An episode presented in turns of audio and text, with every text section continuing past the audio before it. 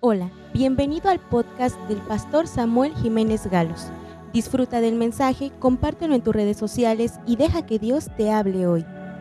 Dice Primera de Juan 2, 18. Hijitos, todos unidos, ya es el último tiempo y según vosotros oísteis que el anticristo viene.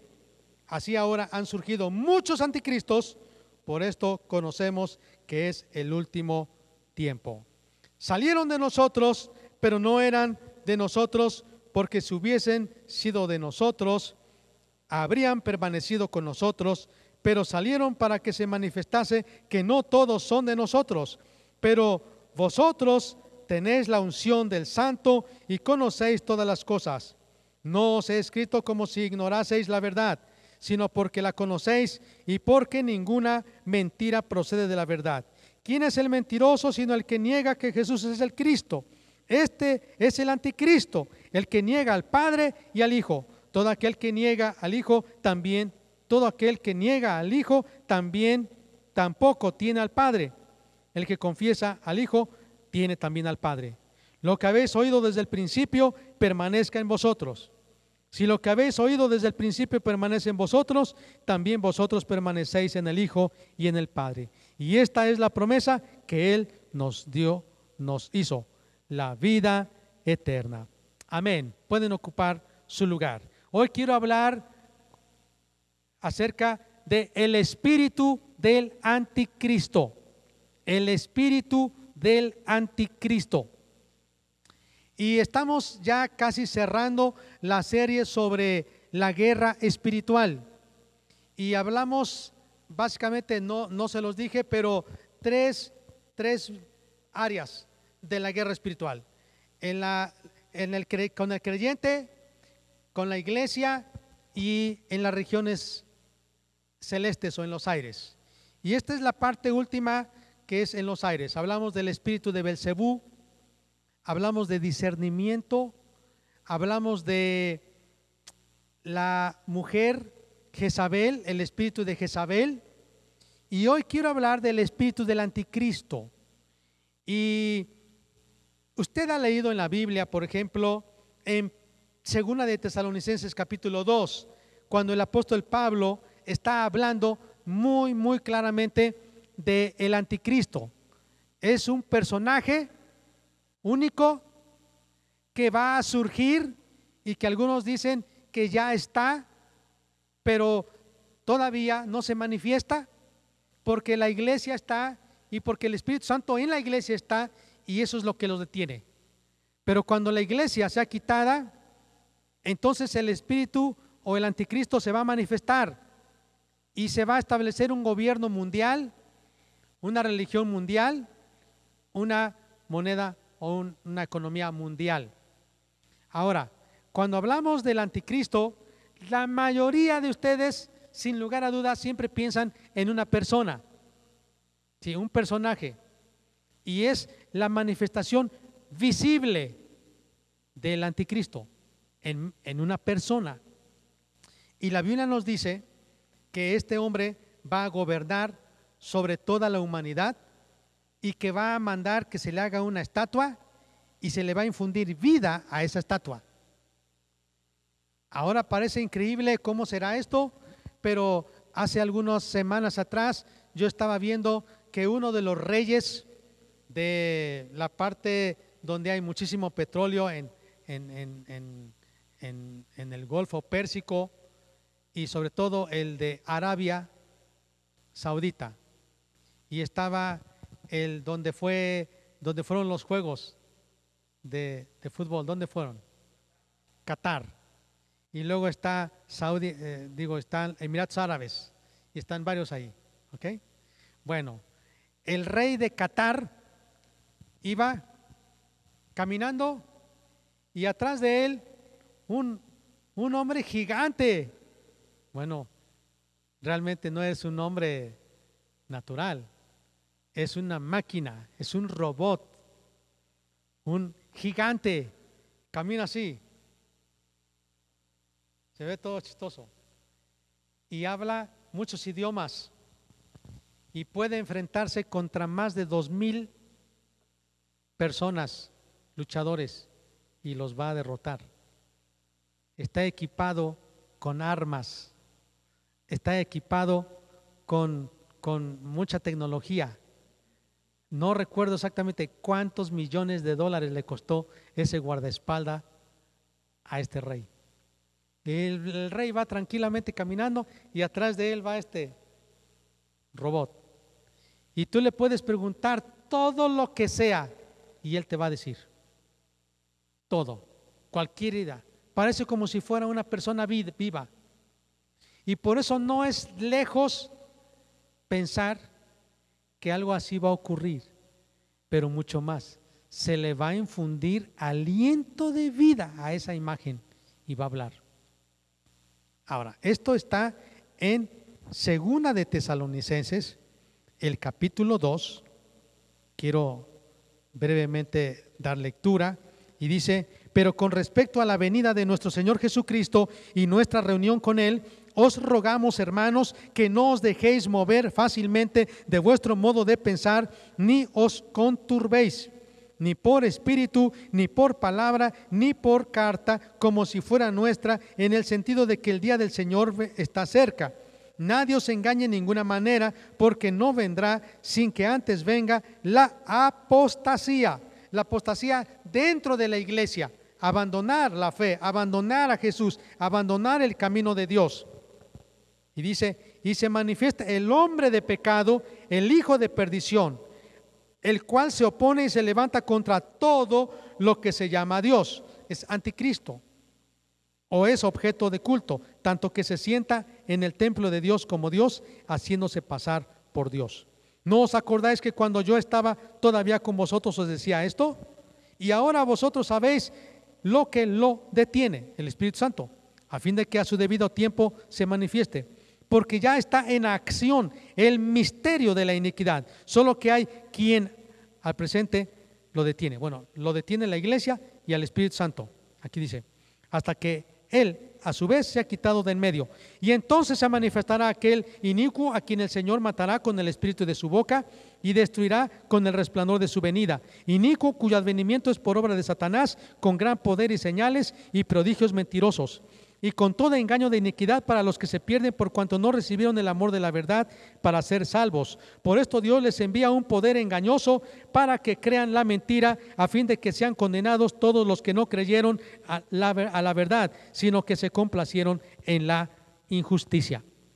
Entonces, aquí está la descripción de este personaje, que es la manifestación visible del anticristo.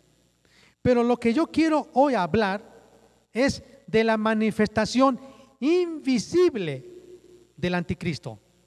Y la Biblia nos dice, regresando a Primera de Juan, capítulo 2, la Biblia nos dice en capítulo 2, versículo 18, hijitos, ya es el último tiempo y según vosotros sabéis que el anticristo viene, habla de ese personaje que, un día se va a levantar para gobernar todo el mundo. Así ahora han surgido muchos anticristos. Cuando dice muchos anticristos, es que se han levantado con el espíritu del anticristo. Y exactamente, ¿cómo podemos distinguir al anticristo? Es el que se opone contra Dios, contra Cristo, contra el Espíritu Santo, contra todo lo que sea de Dios, contra todo lo que se llame Dios, contra todo lo que es objeto de adoración a Dios, que es, Dios mismo, y contra la iglesia de Dios. El espíritu del anticristo se ha manifestado desde que la iglesia está en la tierra. Y hoy quiero decirles que a veces las personas que parecían ser parte de la comunidad cristiana en el tiempo de la iglesia primitiva hasta a través de la historia, de repente rompen con el compañerismo cristiano, salen de entre la iglesia y se vuelven enemigos de la iglesia, de Cristo, del Evangelio de Dios. Se vuelven anticristos. Así que hoy quiero abordar dos puntos. ¿Cómo se manifiesta el espíritu del anticristo y cómo ser libre del espíritu del anticristo? Dos puntos. ¿Cómo se manifiesta el espíritu del anticristo y cómo ser libre del espíritu del anticristo? Vayamos a analizar el primer punto, cómo se manifiesta el espíritu del anticristo. Dice la Biblia en el versículo 19. Salieron de nosotros, pero no eran de nosotros, porque si hubiesen sido de nosotros, hubieran permanecido con nosotros, pero salieron para que se manifieste que no todos son de nosotros. Pero vosotros tenéis la unción del santo y conocéis todas las cosas. No os he escrito como si ignoraseis la verdad, sino porque la conocéis y porque ninguna mentira procede de la verdad. ¿Quién es el mentiroso sino el que niega que Jesús es el Cristo. Este es el anticristo, el que niega al Padre y al Hijo. Todo aquel que niega al Hijo tampoco tiene al Padre. El que confiesa al Hijo tiene al Padre. Así que, ¿cómo se manifiesta el espíritu del anticristo? Porque se opone a Cristo. Se opone a la obra de Cristo. No confiesa a Cristo. Cuando dice la Biblia, dice el versículo 2, el 22, el que niega que Jesús es el Cristo, no está hablando solo meramente pronunciar el nombre de Cristo o el nombre de Jesús, sino es más que el nombre, es la persona de Cristo, es negar no el nombre, sino negar a Cristo. Y negar a Cristo es no aceptarlo como su Señor. En el tiempo de la iglesia primitiva, cuando alguien decía Señor Jesucristo, entendía que Él, Jesucristo, es el Señor, quien da órdenes, quien gobierna, quien manda, quien es el dueño, y que esa persona, el creyente, está para obedecer, obedecer. Esa es, como la, la, la comprensión clara de el señorío de Cristo. No es, Señor Jesús, sálvame. No, no, no. No es mero pronunciar su nombre. Es su persona que gobierne nuestra vida. Que se haga su voluntad. Que se haga su voluntad. Entonces, el espíritu del anticristo niega a Cristo, niega la persona de Cristo y, no confiesa que Jesucristo vino en carne.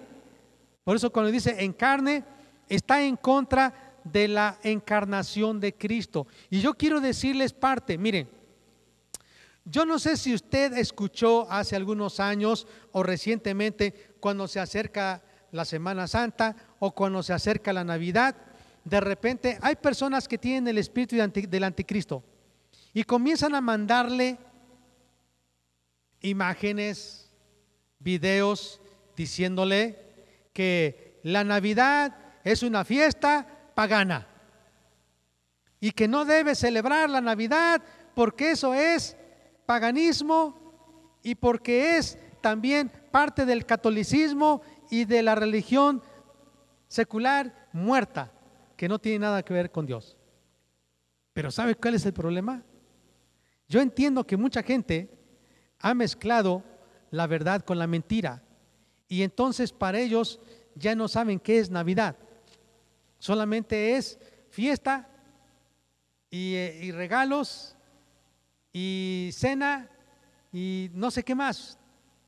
Comida, visita a los centros comerciales, y se ha perdido verdaderamente el que recordemos que Cristo Jesús vino en carne, el misterio de la piedad. Dios se manifestó en carne. Por eso el diablo está interesado en que no se celebre la Navidad. Y no estoy diciendo de fiesta, cena y intercambio. No, no, no, no. Está el diablo interesado en que no se predique que Cristo vino en carne. Y entonces por eso mucha gente dice, no, no celebras la Navidad, pero en el fondo es, no prediques que Cristo vino en carne. Otra, en la Semana Santa, para algunos dicen, esto es religiosidad, esto son, esta, esta práctica es de la Iglesia Católica. ¿Por qué vamos a celebrar la Semana Santa? Pero la Biblia nos dice en Timoteo, según en Timoteo 3:16, que el grande misterio de la piedad es Dios se manifestó en carne, fue creído en el mundo, fue predicado a los gentiles, fue recibido arriba en gloria, pero fue también crucificado en la cruz. La persona de Cristo. Hoy en día los testigos de Jehová todavía siguen enseñando que Cristo Jesús no murió con, este, con, un cuerpo como el de nosotros, con un cuerpo de carne, huesos y sangre. Ellos dicen que no, que no era así. Entonces, así hay muchas otras religiones. Pero nosotros cuando hablamos de la encarnación de Cristo, estamos diciendo que Cristo sí tenía un cuerpo como el de nosotros, que se cansaba, que tenía frío, que tenía hambre, que lloró, que fue tentado, que realmente sí sufrió el martirio, la crucifixión, que su cuerpo fue sepultado, pero no vio corrupción porque Dios lo levantó al tercer día. Amados, el espíritu del anticristo se manifiesta porque es un espíritu de error. Dice el versículo 22. ¿Quién es el mentiroso? El que niega a Cristo. Así que quiero explicarle un poquito más acerca de esto. Vea lo que dice el capítulo 4, versículo 6. Estamos en Primera de Juan, capítulo 4, versículo 6, y dice, nosotros somos de Dios, el que conoce a Dios nos oye, el que no es de Dios no nos oye. En esto conocemos el espíritu de verdad y el espíritu de error. Amados, amémonos unos a otros, porque el amor es de Dios. Todo aquel que ama es nacido de Dios y conoce a Dios. El que no ama no ha conocido a Dios porque Dios es amor. El espíritu del anticristo es un espíritu que mata, que divide, que destruye. Es un espíritu de error, es un espíritu de muerte. El espíritu de Cristo es un espíritu de vida. ¿Y en qué conocemos o cómo podemos ver la manifestación del espíritu del anticristo? Ya vimos, uno, porque no se somete a Cristo. Es un espíritu rebelde. No está dispuesto a vivir en humildad, en mansedumbre, en sujeción al Espíritu Santo, a la palabra y a Cristo. Hay personas que dicen, yo no necesito hacer lo que la Biblia dice, sino que a mí el Espíritu de Dios me habla. ¿Y cómo le habla? Puede ser un espíritu de error. Tiene que ser lo que la Biblia dice. Así que, ¿cómo se manifiesta el, el espíritu del anticristo? Porque entra un espíritu de error que hace que esta persona se vuelva rebelde que no acepta el señorío de Cristo en su vida. Dos, ¿cómo se manifiesta el espíritu del anticristo? Porque no ama a Dios, no ama las cosas de Dios, no ama a la iglesia de Dios y no ama a los hijos de Dios. Es un espíritu que critica, que divide, que destruye ese es el espíritu del anticristo. ¿Cómo se puede manifestar? Cuando una persona endurece su corazón y ya no puede amar. Y ante diferencias tan pequeñas, errores tan insignificantes, este, esta persona que tiene el espíritu del anticristo se hace tan sensible a esos defectos, a esos errores, a esas pequeñas ofensas, se hace tan insensible que comienza a llenar su corazón de amargura y de odio y comienza a dividir el cuerpo de Cristo. Entonces, en general, el espíritu del anticristo no se somete, no acepta, no obedece a Dios ni a su palabra. ¿Sí están conmigo, hermanos? ¿Sí? Aquí dice, es un espíritu de error. No confiesa a Cristo. Y no necesariamente el nombre de Cristo, sino la persona de Cristo. Dos, no ama a Dios.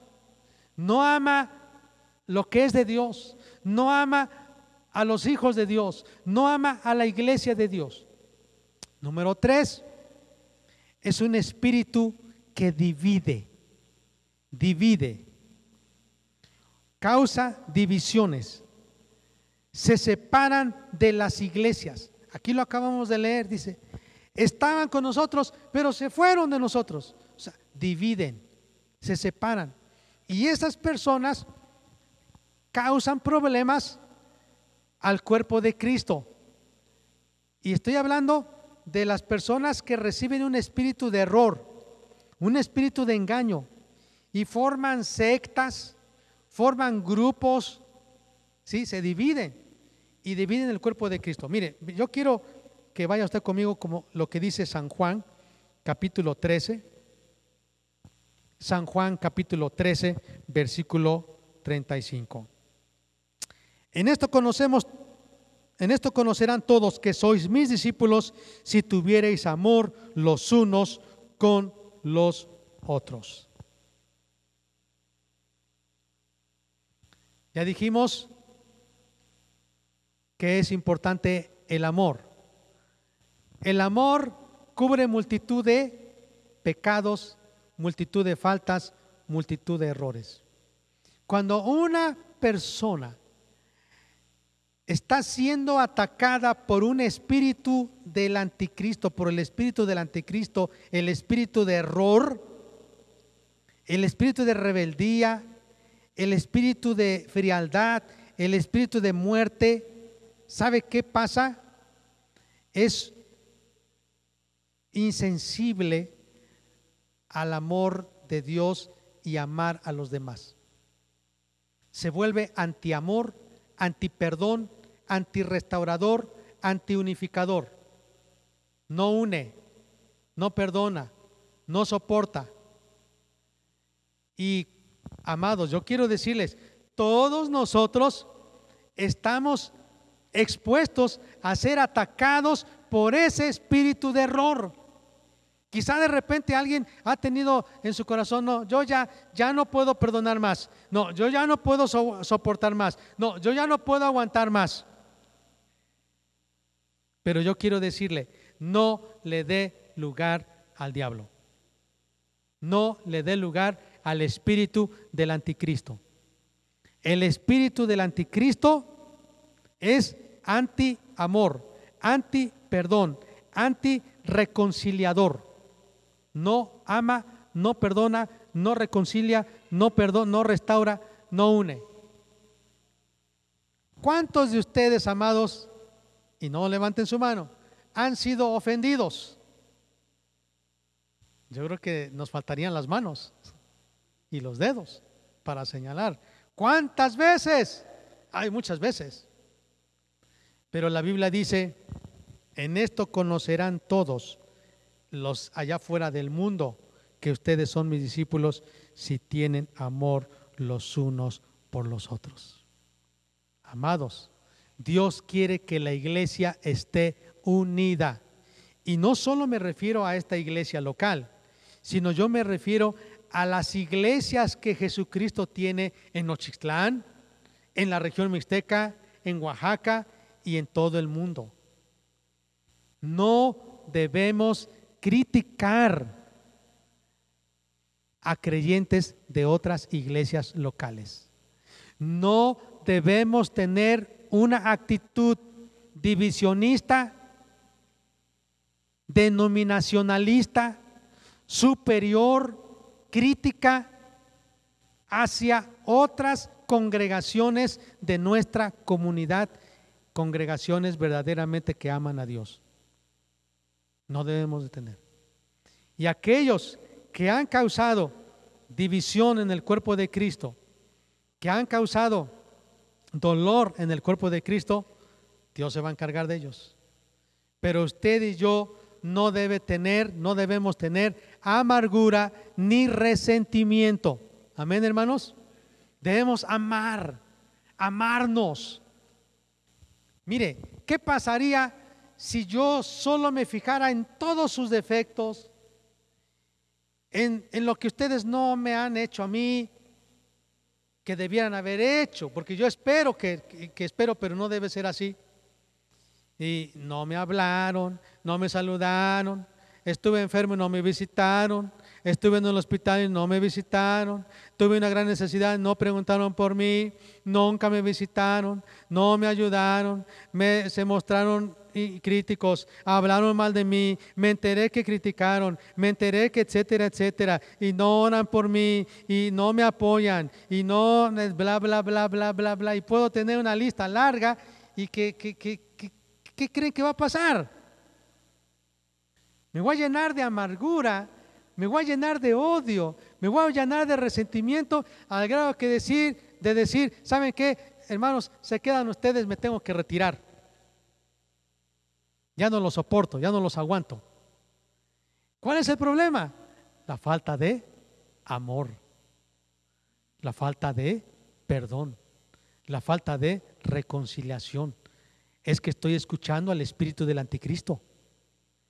Y el espíritu del anticristo dice que estaba con nosotros, pero se metió en la mente de esas personas como fortalezas y los sacó, los dividió. ¿Sí me están entendiendo? Estamos en esta serie que estamos ya para terminar, ya hablamos del espíritu de Belcebú, el espíritu de Jezabel, ahora estamos hablando del espíritu del anticristo.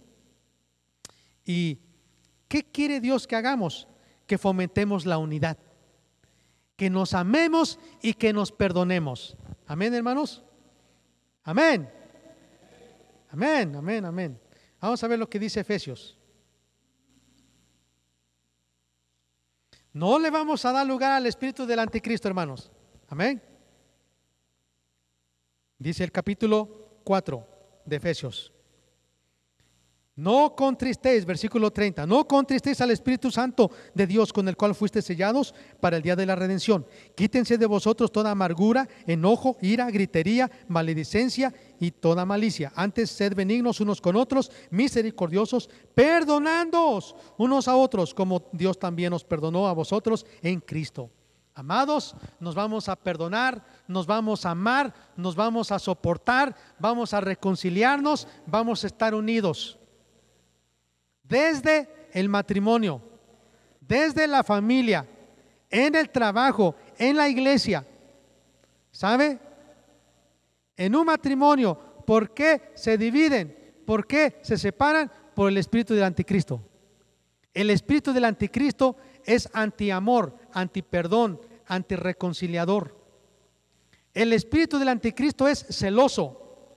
El espíritu del anticristo es miedoso es ambicioso, es rebelde, es divisionista. Ese es el espíritu del anticristo. Y amados, en un hogar, en un matrimonio, cuando hay un espíritu del anticristo, no habrá unidad, habrá división, habrá desconfianzas, habrá celos, habrá falta de perdón, habrá amargura.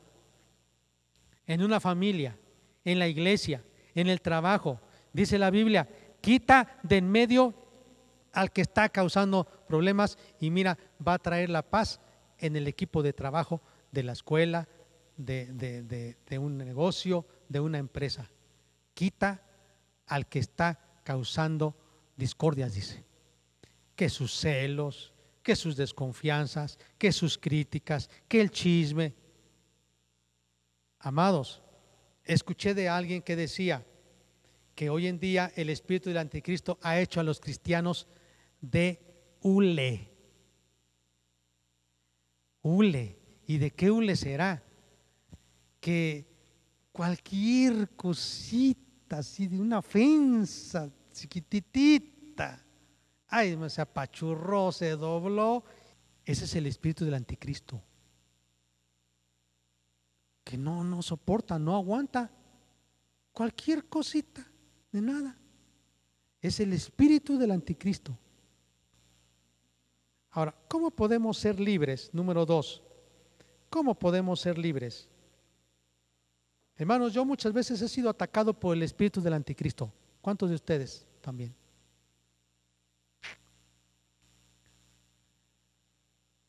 Muchos anticristos se han levantado. O sea, que se levantan y se oponen contra Cristo y su obra. ¿Cómo vamos a ser libres? Número uno, no justifiquemos los pensamientos de crítica y de división. Yo quiero decirle, y eso está en mi corazón, estaba orando estos días y yo pensé, Dios mío, ayúdame rápidamente a actuar para atacar ese espíritu de, de anticristo. Cuando el diablo pone en tu mente que tú empieces a criticar sobre alguien de, la iglesia, porque es común eso, el diablo siempre va a poner crítica contra alguien de la iglesia.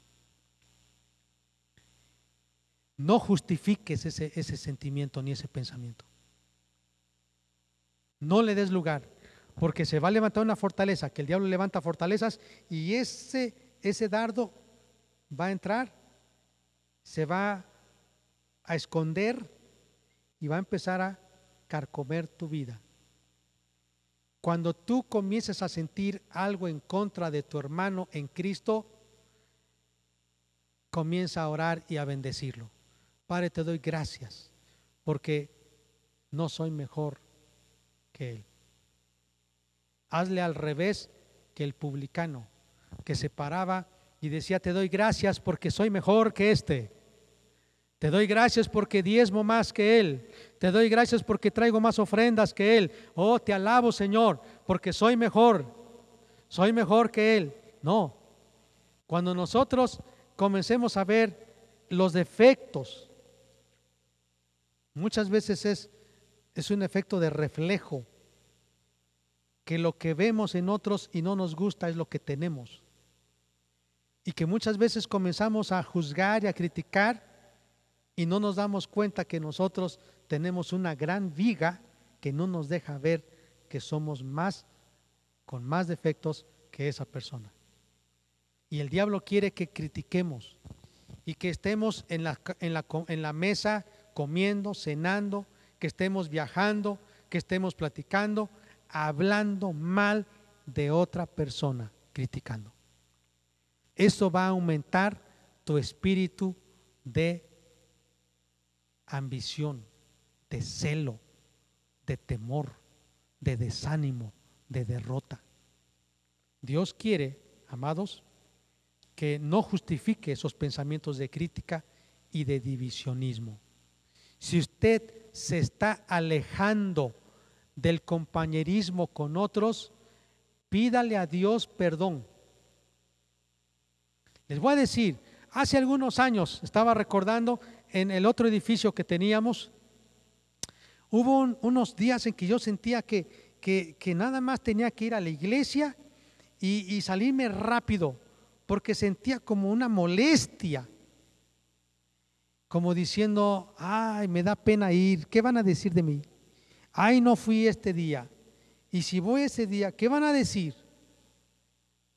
Y conste que yo era el era el pastor. Sentí eso. Sentí como que iban a hablar de mí, sentí como que me iban a criticar, sentí como que, que, no, no me mostraban amor, sentí como que a qué tenía yo que ir si estaba yo ya frustrado.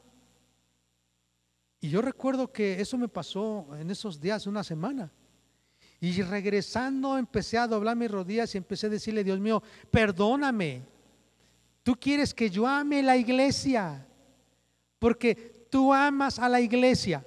¿Cuántos están convencidos que Dios ama a esta iglesia? Como cualquier otra iglesia de Dios. Dios la ama. Y Dios me dijo, hijo, yo amo esta iglesia. Yo sí di mi vida por ti y no tú.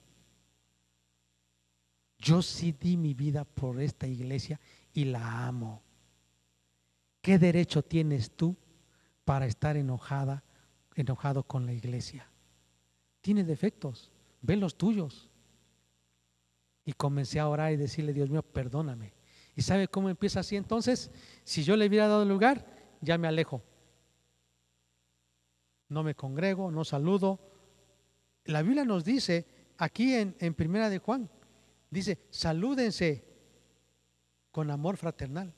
Y las cartas de la Biblia dice, salúdense con un beso santo, un ósculo. El ósculo es en la mejilla, salúdense. Nosotros no tenemos la costumbre porque nos justificamos y decimos, hermano, es que yo no soy de, de la iglesia de primitiva. Pero llega un momento en que el espíritu del anticristo nos hace secos, fríos, muertos. Y Dios no quiere eso. Porque el espíritu del anticristo se manifiesta con un espíritu de falta de amor, falta de cariño, falta de afecto, falta de aprecio. El espíritu del anticristo hace eso. Usted y yo tenemos que mostrar afecto, amor entrañable, dice, que nos debemos amar con amor entrañable. ¿Eso dice la Biblia, hermanos, o no? Amén. Amor entrañable.